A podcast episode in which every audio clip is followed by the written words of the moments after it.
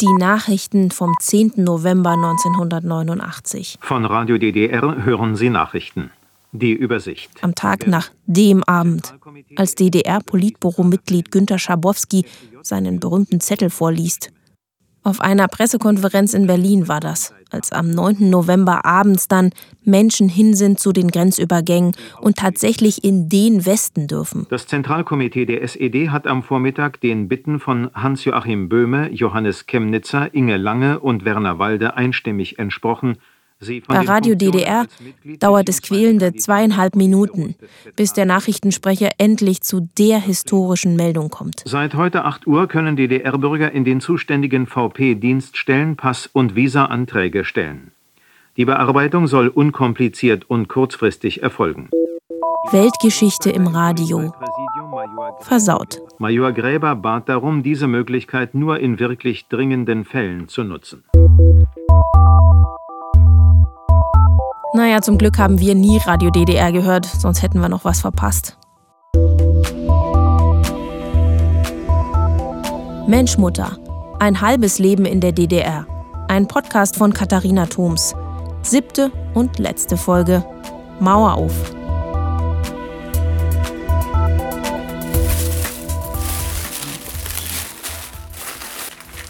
Oh, ja, da keine Frisur. Zeig. Mit meinem Pass, mein. Ach so, dein alter Ostpass. Ja. Beim Kramen in der Schublade taucht mal wieder ein kleiner Schatz auf. Ja. Der DDR-Reisepass. Boah, das ist aber ordentlich Stempel. Wo war ich denn da, ja? Wo handelte? Im Kann man hier Bahnhof genau. Friedrichstraße mal, das ist ja historisch, ey. Ja. Visum, Antragstellung. Genau, das, wo wir in erste Mal da in Westen. Wo das ist ja geil. Mhm. Einmaliges Visum am 11.11.89. Ja, genau. Mehr darf ich denn nicht. Und ein Kind. Genau. Steht auch drin. Naja, du Ausgestellt ja. am 10. November 89. Da bist du doch noch extra da schnell hingerannt. Naja, wo Hertha zum Glück anstand, weißt du? Nicht, genau. So, sonst hätte ich ja. Boah. Meine Mutter hätte nie gedacht, dass die DDR einfach zu Ende gehen könnte. Aber dann ist es so. Einfach so. Naja, natürlich nicht einfach so.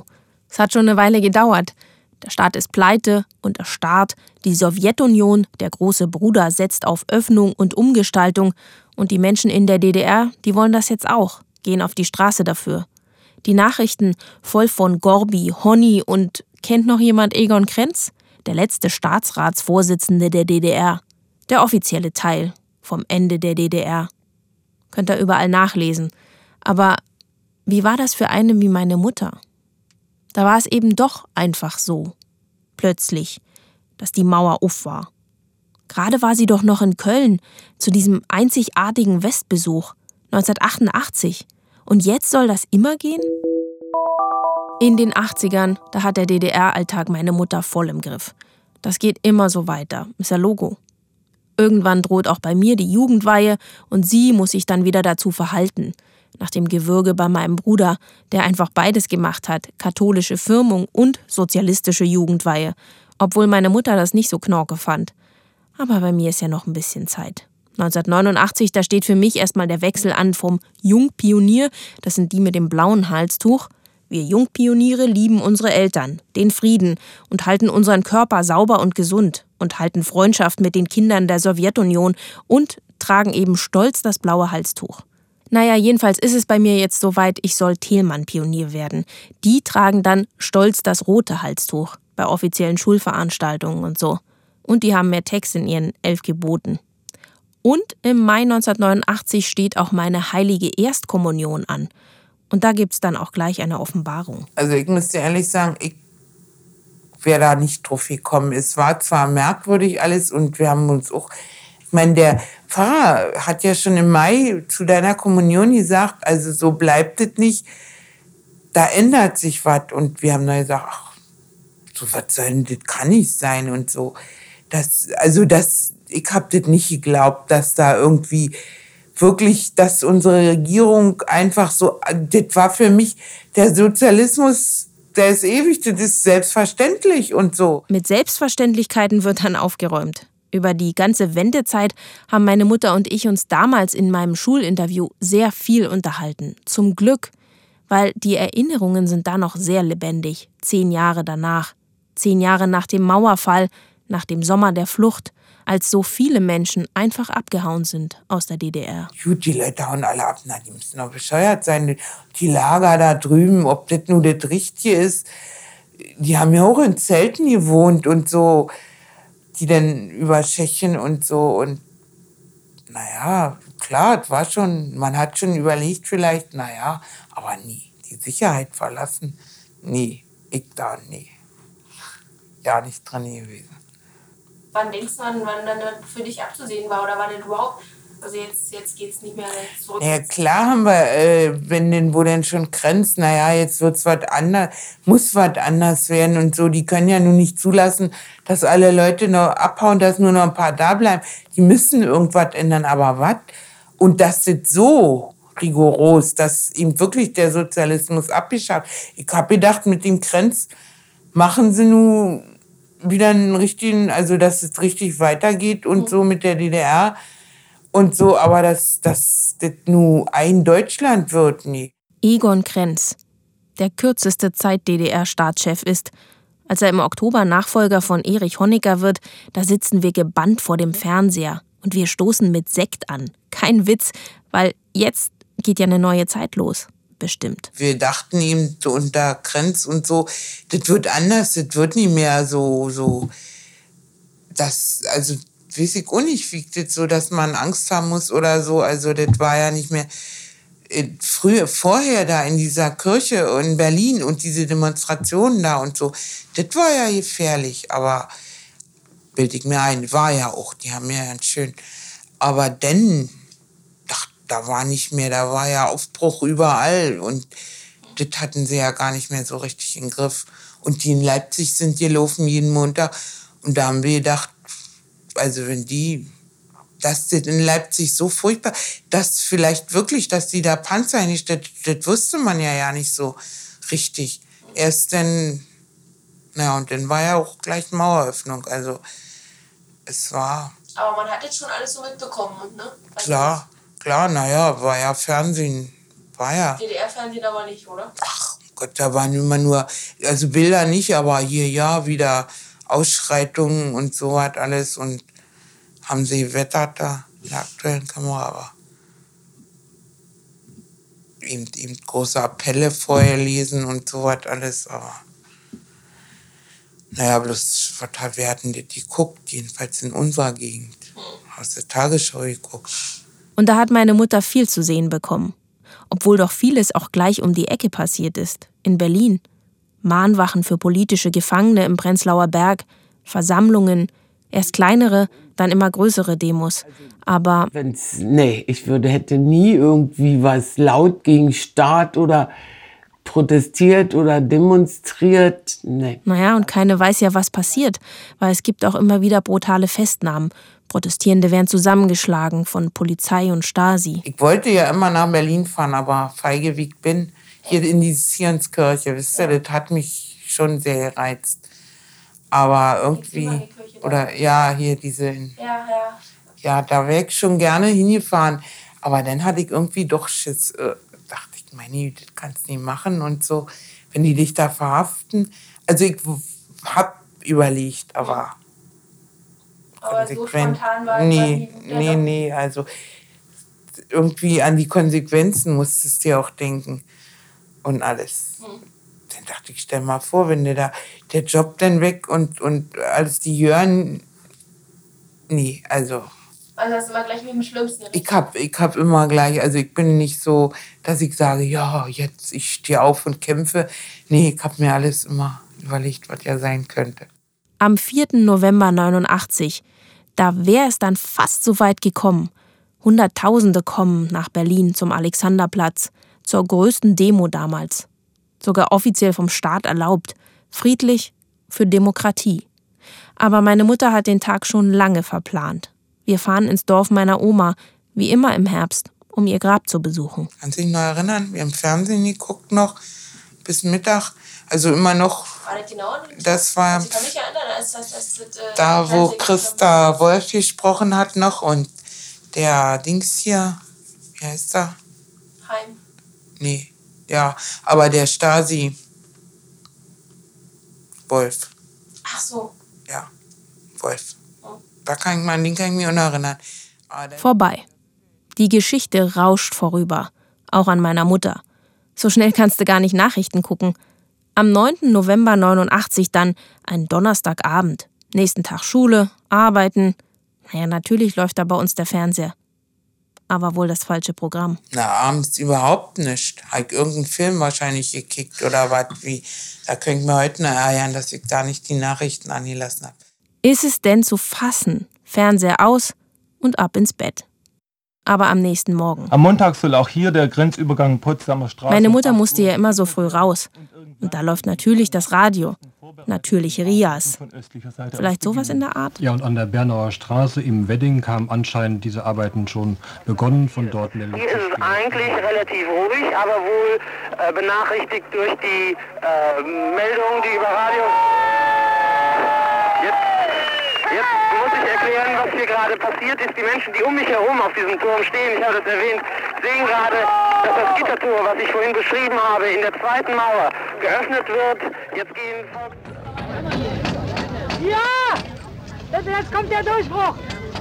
Und meine Mutter stürmt in das Zimmer meines schlafenden Bruders. Mensch, sag ich, du junger Bursche, liegst hier im Bett und pennst. Die Leute tanzen auf dem Kudamm. Und du und oh, ich ihn den vorgeschickt. Ich bin natürlich brav zur Arbeit gegangen. Der sein Fahrrad in den Wald geschmissen und statt zur Arbeit nach West-Berlin. Und naja, und dann sind wir ja Sonnabend gefahren. Da hatte ich auch noch Bedenken, dich aus der Schule zu nehmen. Die halbe Klasse war weg und alles. Und ich habe mir so eine Köppe gemacht. Und kann ich das verantworten? Und so, ja, da hast du Schule geschwänzt. Mein erstes Mal Schule schwänzen. Zum Glück.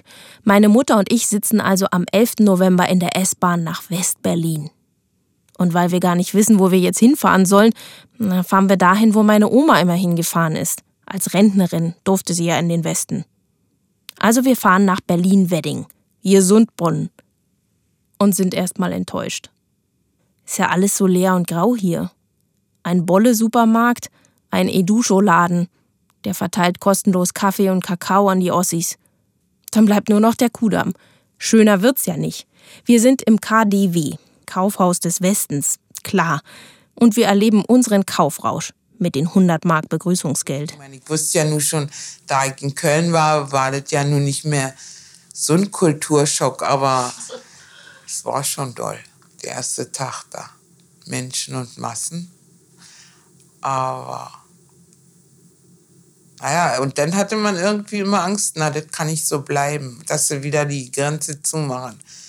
Alle sind nun rübergerast, ihre 100 Mark holen, weil sie dachten, vielleicht machen die die wieder zu. Die ersten Tage und so war das noch nicht so verankert, dass man denken konnte, die bleiben, die bleibt auf die Grenze. Da war, hatte jeder ein bisschen Schiss, wird wieder zugemacht. Aber die Grenze bleibt offen. Als Kind war das alles irgendwie wie im Rausch, die ersten Jahre nach der Wende. Ja, also auf jeden Fall Konsumrausch, was eben ging, was man uns andrehen kann. Als der Konsumladen um die Ecke plötzlich nur noch Westsachen verkauft. Und wir turnen als Kinder vor dem Schaufenster, bis der Laden endlich aufmacht. Und solange verehren wir die Westkaugummis hinter der Scheibe. In unserem Konsum. Mensch, dit fetzt ja. Oder Joghurt einkaufen, palettenweise bei Aldi. Weil Joghurt, sowas gab's bei uns im Delikatladen. Extra teuer, extra selten. Muss man ja erstmal eine Geschmackslücke füllen. Sehr zum Ärger der Westkundschaft. Scheiß Ossis kaufen den ganzen Laden leer. Aber auch Rausch der Offenheit. Andere Schule, andere Lehrerinnen, andere Themen, andere Atmosphäre. Und ich, ich reiß meine Klappe auf und keine will mir deshalb mehr zwei Männer nach Hause schicken, die mal mit meiner Mutter reden, darüber, was ich so erzähle in der Schule. Wende, Wende war auch ständiger Wechsel, immer was Neues. Insgesamt war ich auf fünf verschiedenen Schulen in meinem Leben. Und klar, jetzt gilt auch Leistung. Nix geordnet und vorbestimmt. Wer schafft's? Wer kommt weiter? Und was steht in dieser verdammten Schulempfehlung? Na, kommst du aufs Gymnasium? Das ging auch meiner Mutter so auf ihrer Post. Der Druck wächst. Noch mehr schuften, länger arbeiten. Aber sie behält ihren Job. Sie muss nicht zittern. Aus DDR-Post wird Bundespost. Verdammt großes Glück. So banal ist es wohl. Mit ihrem Pragmatismus hat meine Mutter das gerockt. Wieder mal. Ihre Bilanz von vor 20 Jahren, die gilt heute noch. Und wenn du dir sagst, dass dir so alles so unsicher war, wie hast du denn dann also die, die Wende im Mauerfall und so empfunden? Muss ja also danach eigentlich total, also wirklich ein richtiges Gefühl der Unsicherheit gewesen sein. Naja, sicher war das erstmal. Erstmal war ja natürlich die Freude. Das ist ja klar. Aber irgendwie, man wusste, keiner wusste ja richtig, wie es weitergeht und was wird und alles so. Aber, aber wir waren, wir brauchten nicht in den Westen gehen, der Westen ist zu uns gekommen. Erstmal, wir hatten, ich hatte meine Wohnung, konnten mir ja Kinder nehmen, ich brauchte nicht neu anfangen, ich hatte meinen Job. Also, und das andere, das kriegt man ja mit der Zeit dann so, man konnte, braucht ja nicht alles neu machen. Im Grunde genommen lief es ja bei uns, also bei mir, weiter wie vorher. Gut, ich habe dann Westgeld gekriegt, aber ich habe meinen gleichen Job gemacht. Ich hatte meine Wohnung. Und zwar, eigentlich wurde es ja nur besser. Es wurde ja nicht schlechter, für mich jedenfalls. Ich bin froh, dass ich meinen Job habe und so. Da bin ich immer wieder froh, wenn ich jeden Tag mecker. aber ich habe meine Knete, wenn ich mir vorstelle, müsste so aufs Sozialamt oder Arbeitsamt und dann da Stunden, oh, das würde mich fertig machen. So was würde mich, also das hasse ich ja. Und denen dann da meine Situation schildern und so nicht. Also so was, ich war mal froh, dass ich für mich selber sorgen kann und ich, also das wäre für mich das, die furchtbarste Vorstellung, vielleicht zum Sozialamt zu gehen und den offen zu legen und, und sagen, ich brauche eine Winterjacke oder, also ich weiß nicht, wie ich das überstehen würde, das wäre für mich nie. Nie. Also das möchte ich nicht. Also das stelle ich mir so horrormäßig vor. Ich bin froh, dass ich mich selbst ernähren kann und dass wir einigermaßen über der Runden kommen und dass ich, dass ich ihm Danke sagen muss, tue ja was dafür. Wa? Also da bin ich so froh darüber. Kannst du dir ja nicht vorstellen. Wie gesagt, das war zehn Jahre nach dem Mauerfall. Und jetzt? 30 Jahre später? Das Gefühl der Sicherheit ist geblieben. Meine Mutter war nie arbeitslos, sie kriegt ihre Rente. Eine ziemlich bescheidene. Und sie hat auch immer bescheiden gelebt. Das habe ich aber erst später kapiert. Vor allem, dass das nicht überall so ist. Normal ist anders. Und von heute aus gesehen? Hast du einen Unterschied gemerkt ähm, in der Zeit vor und nach der Wende, wie das war mit dem Geld? Also äh, war irgendwie nach der Wende schwerer oder leichter oder eigentlich genauso knapp, äh, knapsig? Nee, also erstmal war es schon toll. So viel mehr Geld. Und dann gab es ja auch noch richtig Weihnachtsgeld. Dann konnte ich mir einen tollen Waschautomaten kaufen, nicht mehr meine WM 66. Das war natürlich das erste Weihnachtsgeld nach der Wende. Das war blanke Sahne, das waren ja fast 1400 Mark. Also toll. Und so, und dann hat man mehr verdient, gut, dann war die Miete auch mehr. Na klar, musste man noch mehr zahlen. Mhm. Aber es war eigentlich, also hatte ich kein, keine Probleme, also dass ich da nicht mit hinkommen. Aber würdest du sagen, dass du da mehr äh, zur Seite legen konntest dann danach? Naja, so viel mehr auch nicht, ehrlich gesagt, nee. Also, weil ich dann gespart habe, äh, war dann eben, wo ich die Steuern da zurückgekriegt habe, das war natürlich toll. Da habe ich ja dann die Steuererklärung gemacht. Das war natürlich toll, da gab es ja dann richtig gut Geld zurück. Mhm. Aber so, also so viel sparen, ist klar, ist manchmal was auf dem Konto geblieben. Aber dass man nun Berge sparen konnte und nicht. Das Leben war eben dann ganz schön teurer geworden. War das irgendwie eine Umstellung, so erstmal ähm, damit klarzukommen, wie jetzt was alles kostet und wie das jetzt alles ist und so? Klar, klar hat man erst überlegt, oh Gott, ein Brot, wie viel hat das da gekostet und so. Brötchen da, 25 oder 30 Pfennig, um Gottes Willen. Das kann ja ja nicht sein. Ne? Aber ja, man hat schon immer gedacht, oh nee, das kannst du ja ja nicht. Das ist ja, aber es war ja manches war ja auch billiger, also billig. Denn so, naja, und Textilien war auch billig eigentlich. Wenn bei uns einigermaßen wolltest, das war ja teuer. Richtig, äh, also, dann gab's ja halt auch Billigsachen, halt ein billiges T-Shirt oder die Pullover und so, war auch nicht so teuer. Mhm. Das war schon toll. Also da konnte man schon mal mehr zuschlagen, sag mal so. Mhm. Hast du dir irgendwelche Sachen geleistet, die du vorher nicht hattest, wo du gesagt hast, dass jetzt ist die Gelegenheit, irgendwas, was du dir angeschafft hast? Eigentlich groß wüsste ich jetzt nicht. Wo ich,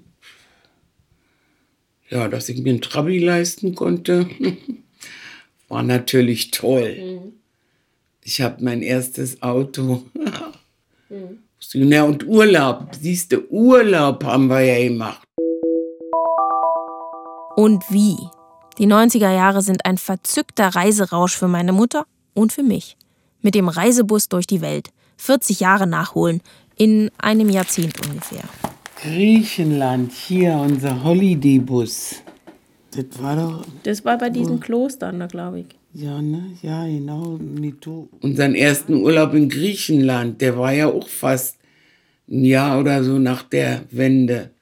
Das war natürlich toll, dass wir reisen konnten und so nach Italien, bis eh Holland oder Amerika. Überleg mal, das war ja, also da war einfach, ja, wir fliegen nach Amerika. Ich hatte zwar Schiss, aber dachte ach, warum eigentlich nicht? Und das war doch super. Also die Urlaube, das war eigentlich das, wo er wirklich zugeschlagen hat. Das war ja auch nicht billig, aber konnte man sich leisten. Also ich habe keine Schulden gemacht, sagen wir mal so. Also das war dann so was, wo du gesagt hast, okay, dafür lege ich auch ein bisschen was zur Ja, Seite oder also das- konntest du auch zur Seite legen? Ja, also das haben wir uns ja immer geleistet und also dafür hat, war mir das auch nicht irgendwie schade oder Also ich kann mich auch erinnern, dass das natürlich super wichtig war. Ähm, war das schon so, so ein bisschen so, wo eines der ersten Sachen, die du auch gedacht hast, okay, jetzt hole ich das alles nach? natürlich Reisen. Überleg mal, der hast die Kataloge gekriegt und so und dann stand da Griechenland. Griechenland, ja, na, da fahren wir dahin und so. Und überhaupt, über, dass man Paris und, weiß ich, London und, äh, also, das waren ja eigentlich Monddörfer, Mondestädte, also überhaupt nicht dran zu denken und so äh, bis dahin. Und jetzt auf einmal, ja, du kriegst da Angebote, ja, das kann man machen und da fahren wir hin und so. Italien, also überleg mal, da wo erste Mal da, ich wusste mal, hier Onkel Erich war ja immer na, in Rimini und so. Und als ich gelesen habe, Rimini, wir fahren dahin, jetzt können wir das und so. Und äh, eben, also das war so, wisst ihr, das war eigentlich das Tollste an der Sache, dass, dass man eigentlich fahren konnte. Und äh, dafür habe ich auch gearbeitet, das hat, haben wir uns geleistet, das war eben das Tolle. Und wie war das dann? Kannst du dich noch erinnern, als, äh, als wir da angekommen sind? Oder wie das war so generell, das Gefühl zu sagen, okay, jetzt bin ich wirklich auch da? Ja, war schon toll. Also erstmal Hotel. So vorher war ich ja so gut wie ein oder zweimal im Hotel und, und dann da alles, äh, ja, also ich fand's toll. Schon, schon alleine außer, also das Meer und alles. Echt, du warst vorher nie so richtig im Hotel, oder wie? Nee. Ich habe einmal hier im Merkur, also war ja früher, wie es nicht, Interhotel, in Potsdam eine Nacht verbracht. Also sonst Wann war das? Ach, das ist ja schon ewig her. Vor 30, 40 Jahren so. Und wenn wir mal einen Platz gekriegt haben, dann war das so ein Ferienhäuschen da wie in Ziegenhals oder in Selin, da so ein kleines Zimmer, wo die drei Betten gerade drin gepasst haben, aber einen richtigen Hotelurlaub hatte ich nie. Hast du dir, kamst du dir da nicht fehl am Platz vor, wenn du da irgendwie dein halbes Leben noch, oder eigentlich dein Leben bis dahin ja noch nie groß im Hotel war? Nö, ich fand's toll. Also erstmal schon alleine morgens die Betten waren gemacht, konnte ich mir ja nicht fassen und so oder hier Handtücher da. Ich habe ja Handtücher mitgenommen, weil so dachte ich gar nicht. Wisst ihr, dass man da Handtücher kriegt? Ja, klar. Also, Stimmt. denn da muss man sich erstmal noch nicht gewöhnen. Das kann, wenn man das nicht kennt. Also, da hatte ich noch Handtücher mit, glaube ich. Also, und dann habe ich ja langsam gemerkt, oder die Zimmer, du brauchtest nicht aufräumen, wenn du da was hingeschmissen hast, habe ich nicht gemacht. Also irgendwie kam mir das, ich habe auch mein Bett gemacht, aber die haben es dann normal gemacht.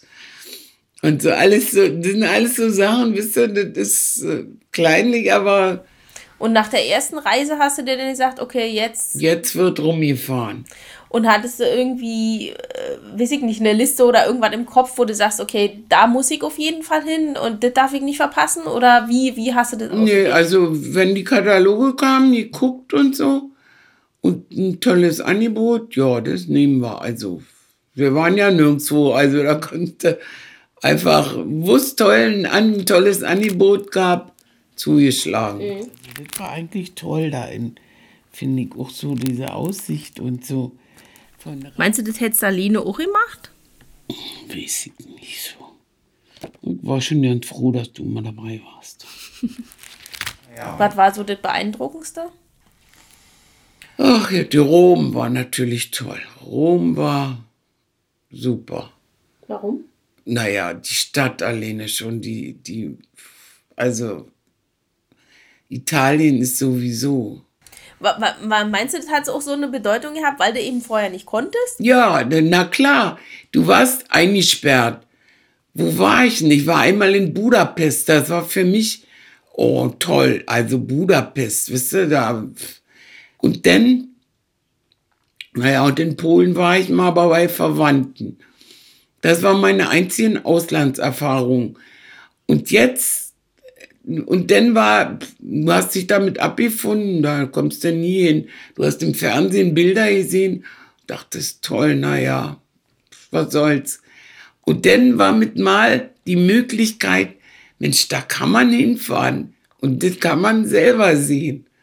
Und diese, dieses Gefühl, also wisst ihr, das war immer noch so, ich, ich, eigentlich dürfte ich, aber ich darf jetzt dahin, wisst ihr, das ist so ein unbeschreibliches Gefühl, dass du einfach jetzt, wenn du willst, fährst du.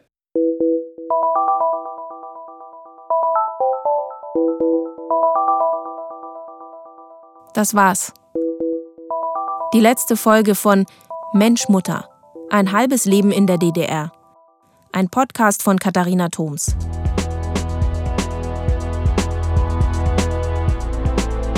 Die Mensch Mutter Musik kommt von Chill Carrier.